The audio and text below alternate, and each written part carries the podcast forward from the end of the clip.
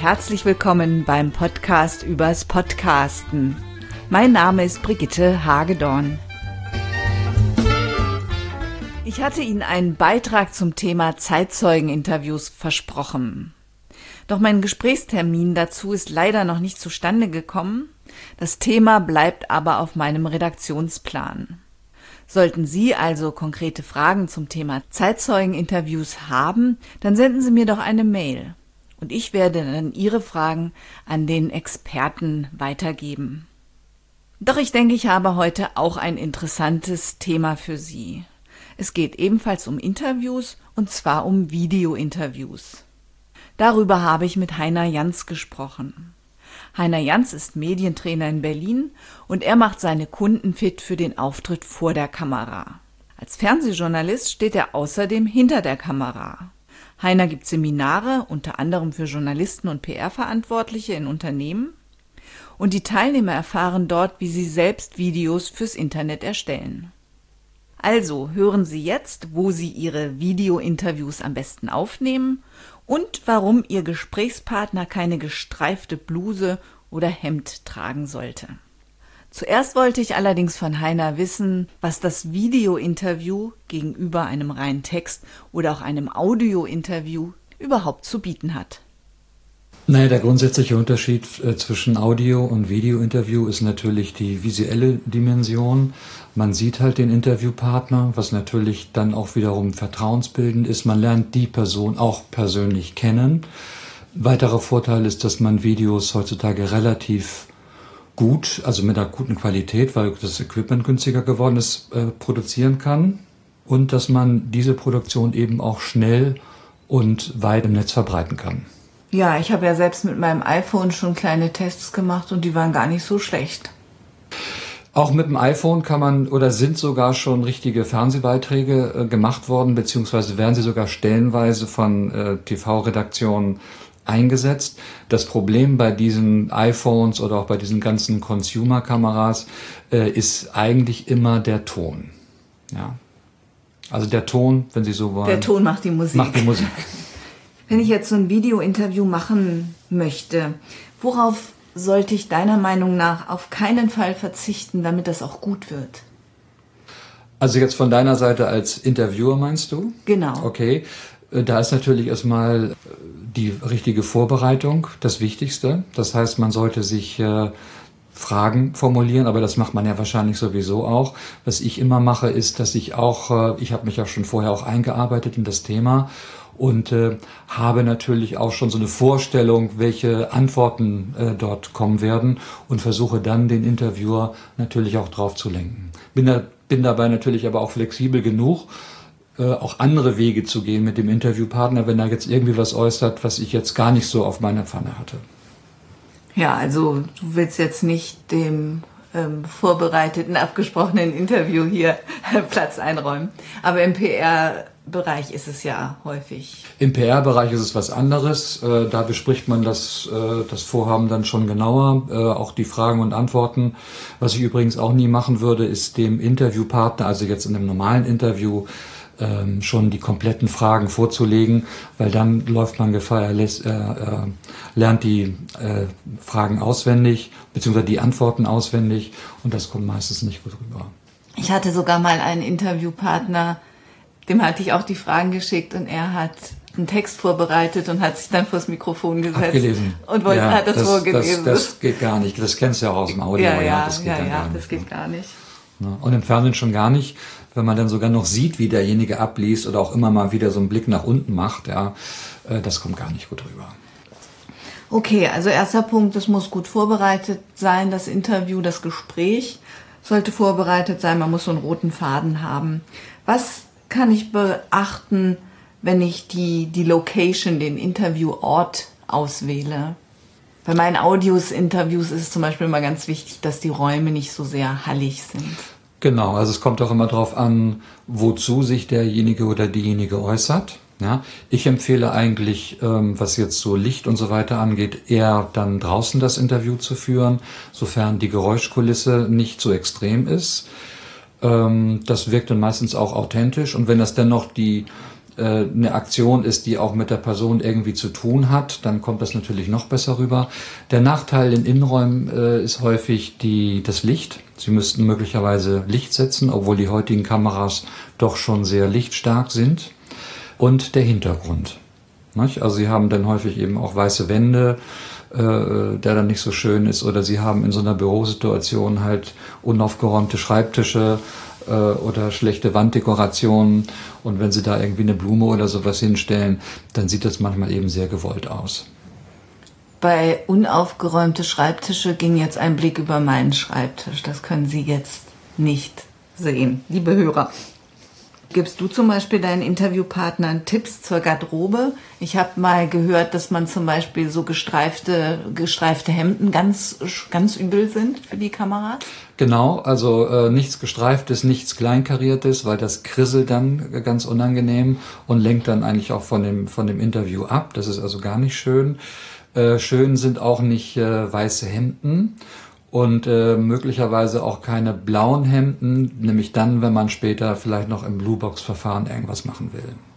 Kann ich im Vorfeld schon was tun, damit mhm. mein Gespräch dann eine gewisse Dynamik auch bekommt? Oder muss ich das dem, dem Zufall überlassen? Du musst das nicht dem Zufall überlassen. Zum einen geht es natürlich darum, welch, wie man die Frage stellt, ja, dass man auch immer noch mal nachhakt bei Fragen. Das ist aber, kann man schlecht kalkulieren natürlich. Besser ist es, wenn man auf der visuellen Ebene noch ein bisschen versucht, ein bisschen Dramaturgie reinzubringen, indem man zum Beispiel die Einstellungsgrößen wechselt häufiger mal, indem man vielleicht sogar mit einer zweiten Kamera filmt, indem man auch den Interviewer selbst nochmal mit ins Bild nimmt. So bekommst du da ein bisschen mehr Dramaturgie rein. Du hattest es eben schon mal erwähnt. Muss ich denn als Interviewer auch immer sichtbar sein bei so einem Videointerview? Wenn das äh, Interview für sich steht, nicht eingebunden ist in einem Beitrag und man deine Fragen hört als Interviewer, dann würde ich auf jeden Fall vorschlagen, dass man dich auch sieht. Ja, ist aber nicht immer so. Wenn du dir äh, sowas ansiehst, ist das nicht immer so. Man hört einfach die Fragen im Off. Ich persönlich finde es nicht so schön. Äh, ich würde daher empfehlen, den Interviewpartner immer auch mal ins Bild zu nehmen. Eine andere Möglichkeit ist, die Fragen einzublenden und nicht von dem, von dem ähm, Interviewer selbst fragen zu lassen, also dass man ihm auch hört. Entschuldigung, einzublenden meinst du dann am Ende in das als, Video? Als Schriftgrafik, als Schriftgrafik. Also mhm. dass die Frage, die der Interviewer stellt, dass das quasi als Schriftgrafik unter dem zu Interviewenden einfach platziert ist. Ja. Ja, oder man sieht ja auch manchmal, dass sozusagen, bevor der dann antwortet, dass das so eingeblendet wird wie so eine, so eine Texttafel oder so. Die Frage jetzt. Die Frage. Genau, so kann man es auch machen. Also wie man das nachher dem, dem Titel gestaltet, das ist, das ist noch eine andere Sache. Da gibt es ja auch unzählige Möglichkeiten, Titel zu gestalten, den äh, durchlaufen zu lassen oder einfach einzublenden oder wie auch immer. Wichtig ist eben, dass man überhaupt diese, diese Frage sieht in schriftlicher Form. Du hattest bei, bei Dramaturgie schon ein bisschen was erzählt zu Einstellungen und ähm, kannst du da noch mal was zu sagen? Also welchen Bildausschnitt wähle ich überhaupt? Welche Perspektive sollte die Kamera auf den Interviewpartner haben? Mhm. Also da kann man auch natürlich in unterschiedlichster Weise vorgehen. Das kommt auch, wie gesagt, darauf an, was man sehen will. Will man jetzt den Interviewpartner sehen in seiner Arbeitsumgebung zum Beispiel, dann wählt man eher eine totalere Einstellung, ja, dass man sieht, was da im Hintergrund passiert, vielleicht in einem Fabrikgebäude oder in einem Büro oder sowas, ja. Wenn es, wenn der Fokus auf den Interviewpartner selbst liegt, würde ich empfehlen, so eine halbnahe zu machen. Das ist so ungefähr so Brustbereich. Den Interviewpartner entweder mehr nach links oder rechts zu setzen, niemals äh, ganz in die Mitte und den, den Interviewpartner dann entsprechend auch in die offene Seite schauen zu lassen. Das heißt also, wenn er links sitzt, sollte er nach rechts schauen, halb rechts schauen und immer dem, dem Interviewer in die Augen und natürlich nicht in die Kamera blicken. Nicht in die Kamera Nicht in die blicken, Kamera blicken. Sondern dem Interviewer in die Augen. Dem Interviewer, der Interviewer sollte immer ganz nah bei der Kamera stehen, ja, so dass der Blick ganz nah an der, an der Kamera vorbeigeht. Das siehst du auch in jedem Fernsehinterview. Muss ich mal drauf achten. Mhm. Warum soll ich den Interviewpartner nicht mittig platzieren? Ist es eher langweilig? Man sieht ja häufig so kleine Videos auf Webseiten, wo sich die die, ähm, die Leute selbst mit ihrer, mit ihrer ähm, Bildschirmkamera filmen. Da sitzt man ja auch immer mittig.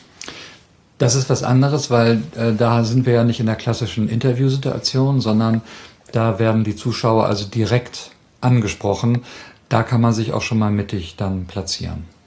Also für mich ist es einfach eine Frage der Ästhetik. Äh, ich habe es einfach auch ausprobiert, die Interviewpartner anders mal hinzusetzen und es kommt eigentlich immer am besten, gerade bei diesem 16 zu 9 Format, was wir heute äh, vorherrschend haben, dass man die Person, wie gesagt, entweder links oder rechts setzt oder zumindest halb, also zumindest nicht ganz mittig, sondern immer ein bisschen rechts oder ein bisschen links. Wenn ich sage, der Interviewer soll nah neben der Kamera sein, heißt das aber natürlich, er kann da nicht mit auf der Kamera sein. Wie, er kann da nicht mit? Er kann da nicht mit im Bild sein. Wir hatten ja oben die Frage, muss der Interviewer auch immer sichtbar sein? Mhm. In dem Fall kann er ja gar nicht sichtbar sein, weil er ja die Kamera bedient. In dem Fall ja, in dem Fall ja. Man, man kann, äh, man kann den Interviewer aber einblenden äh, durch einen sogenannten Gegenschuss. Na? Das hört sich interessant an, durch einen Gegenschuss. Ja, durch einen Gegenschuss. Das heißt also, der Kameramann, der Interviewer stellt die Frage und man sieht ihn, wie er die Frage stellt. Das heißt, ich bräuchte dann aber noch eine zweite Kamera. Äh, muss man nicht unbedingt haben. Man kann das quasi im Nachgang auch nochmal machen. Ja. Was man auch machen kann, ist zum Beispiel den, den Interviewpartner zwischendurch immer im Interview selbst einzublenden, wie er zum Beispiel zustimmt, nickt. Das kann man auch machen und das findet man, findet man aber alles im Anschluss. Und welche Perspektive wähle ich? Äh, bei Interviews jetzt. Bei Interviews wählt man in der Regel so eine, eine, eine kleine, geringe Draufsicht. Also jetzt nicht frontal und schon gar nicht untersichtig, sondern man wählt immer so eine Perspektive, dass die Kamera etwas höher ist als Augenhöhe des Interviewpartners. Und wie gehe ich vor, wenn ich jetzt mehr als einen Interviewpartner habe? Ich würde grundsätzlich empfehlen, nicht mehr als eine Person äh, aufzunehmen im Interview. Zwei Personen geht äh, auch gerade noch, aber mehrere Personen im Bild, äh, wo dann immer eine Person antwortet und der Rest äh, drum äh, äh, doof rumsteht, wirkt einfach manchmal ein bisschen komisch. Welche Möglichkeiten habe ich denn grundsätzlich noch so bei der Nachbearbeitung? Ich nehme an, dass man die eigentlich klein halten will. Natürlich möchte man die Nachbearbeitung klein halten. Was man in der Regel macht, ist den, den Audiopegel nochmal zu prüfen, den gegebenenfalls anzuheben. Das, was du eben auch aus deiner Praxis äh, kennst, so geht es eben auch bei uns. Man kann auch ähm, das Bild natürlich noch äh, in gewisser Weise manipulieren, indem man zum Beispiel es ein bisschen heller macht, äh, Farbsättigung anhebt oder wie auch immer. Da gibt es verschiedenste Möglichkeiten. Und rein schnitttechnisch kann man da noch so viel machen? Also ich beim Audio kann ja auch jedes Ä, nein nicht jedes, aber viele Äs rausschneiden. Das ist ja dann beim Video gar nicht möglich. Das ist beim Video gar nicht möglich. Deswegen äh, stimmt das eben auch nicht, wenn man, wenn mir zum Beispiel immer Interviewpartner erzählen, ach, das können Sie alles rausschneiden, was ich da und da gesagt habe. Das geht eben nicht so einfach oder eigentlich geht es gar nicht. Wir haben da eigentlich nur zwei Möglichkeiten. Entweder man blendet das Interview, wenn wir nur eine Einstellung gemacht haben. Man blendet also von einem Statement ins andere, weil wir haben ja immer dieselbe Einstellung. Besser wäre es, wir haben das Interview vielleicht in zwei Einstellungen aufgelöst. Das heißt, wir haben nochmal eine totale und können dann die totale rüberschneiden, so nennen wir das, in den, äh, da wo, wo, äh, wo jetzt äh, der zweite Audiopart kommt. Das heißt, es werden andere kleine Videosequenzen vom Bild her drüber gelegt und der, der, der Ton bleibt quasi, läuft unten durch. Und man kann das Ä dann doch rausschneiden, ohne dass aus dem Bild was weggeschnitten wird bisschen anders. Das, das Interview selbst wird geschnitten und über die Schnittstelle legt man zum Beispiel eine, eine Totale des Interviews. Dann fällt das nicht mehr auf. Ja, also es geht immer darum, dann diese Schnittstelle im Interview in irgendeiner Weise zu kaschieren. Wie gesagt, einmal geht das durch eine Blende und B über einen, über einen äh, Zwischenschnitt oder über einen Überschnitt, wenn du so willst. Was ist eine Blende? Dass es so, so ausgeblendet wird? Es gibt viele verschiedene Blenden, was man im Fernsehen häufig sieht. Also früher hat man das häufig gesehen, jetzt mittlerweile nicht mehr so. Ist einfach so eine so eine Weißblende. Das ist wie so ein weißer Blitz, der dann der dann auftaucht. Das ist immer dann, wenn wie gesagt ein Interview geschnitten wird. Manchmal wird auch einfach eine, nur eine kurze Überblendung gemacht, was ich eigentlich auch äh, schöner finde. Hast du zum Schluss einen Tipp für die, die sich jetzt mal am Videointerview versuchen wollen?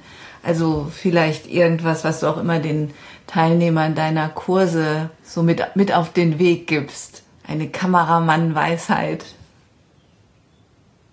Alle Journalisten, die sich irgendwie in einem Interview mal probieren wollen, lege ich ans Herz, einfach darauf auch zu achten, mit welchem Equipment sie das tun und äh, einfach gucken, dass der Ton, wie vorher schon einmal gesagt, die Musik macht.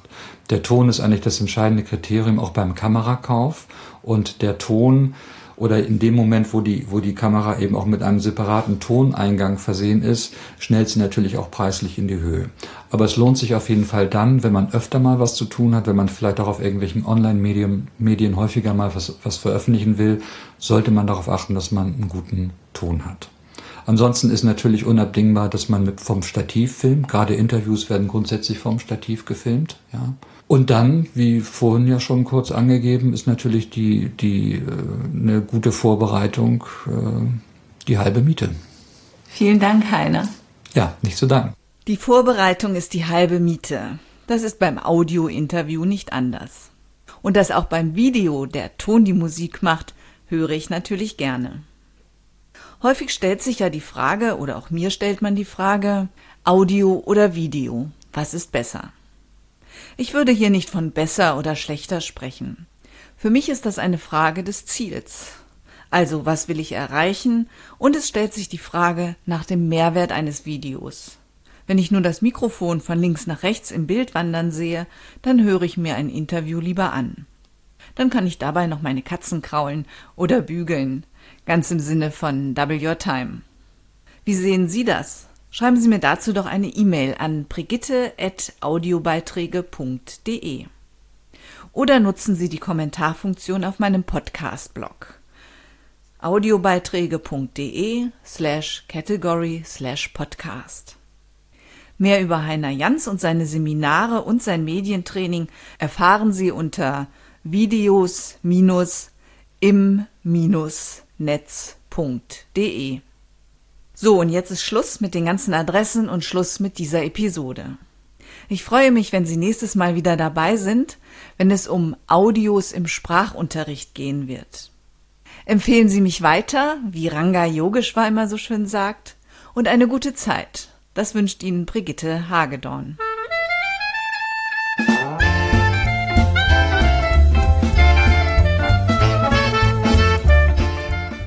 Dank fürs Zuhören. Sie hörten eine Produktion der Werkstatt für Audiobeiträge www.audiobeiträge.de.